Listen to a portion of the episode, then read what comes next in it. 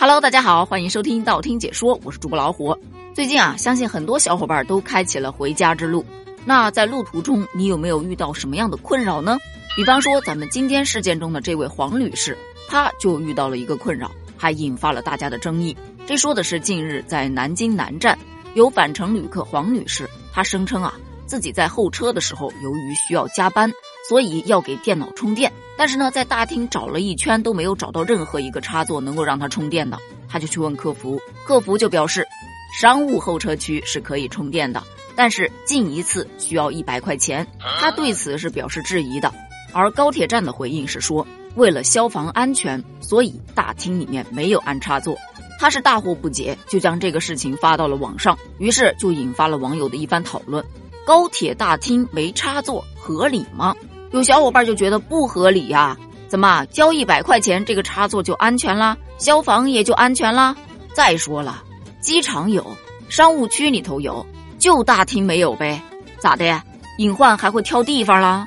但这一说法也有人反驳，就说机场它有收取建设费，你买火车票它上面有建设费吗？商务区也是要额外收费的，这些地方你花钱买的是服务啊，他们都是集中管理，风险是可控的，而大厅人流太多，也确实不好控制。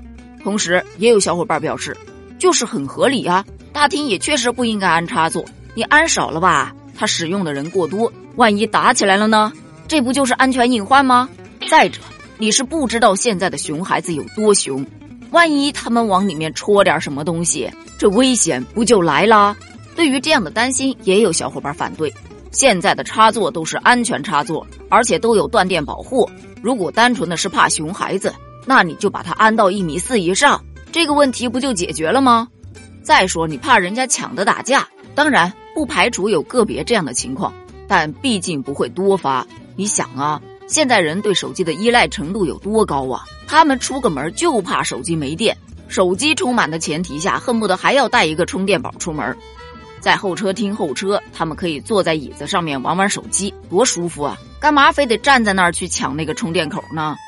针对这种种争议，南京南站马上就做出了行动，并且发布了声明。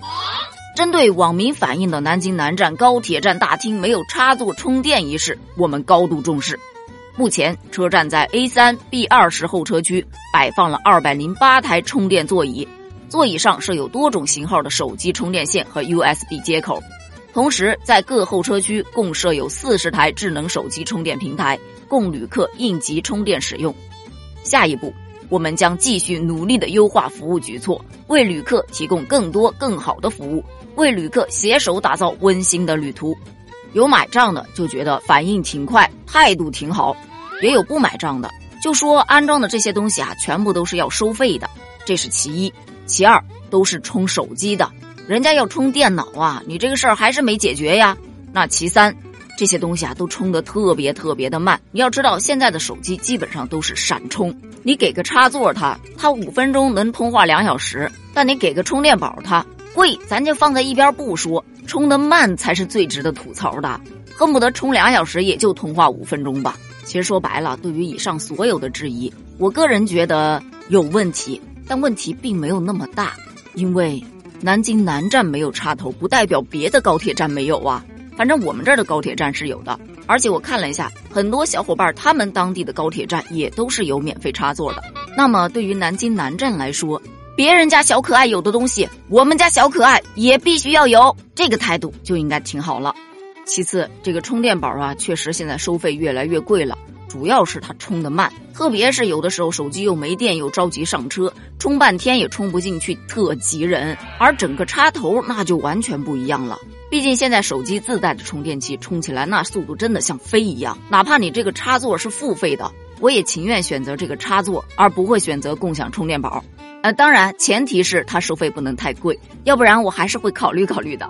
再说了，手机充电那都是小事儿，主要人家出差的人他会需要办公，会需要给电脑去充电，可电脑呢，这充电宝它也无法解决呀，所以一个插头就真的非常有必要了。那么今天的问题就来了。你对于这件事件是怎么看的呢？你们当地的高铁站有插座吗？欢迎在评论区留言哦！评论区见，拜拜。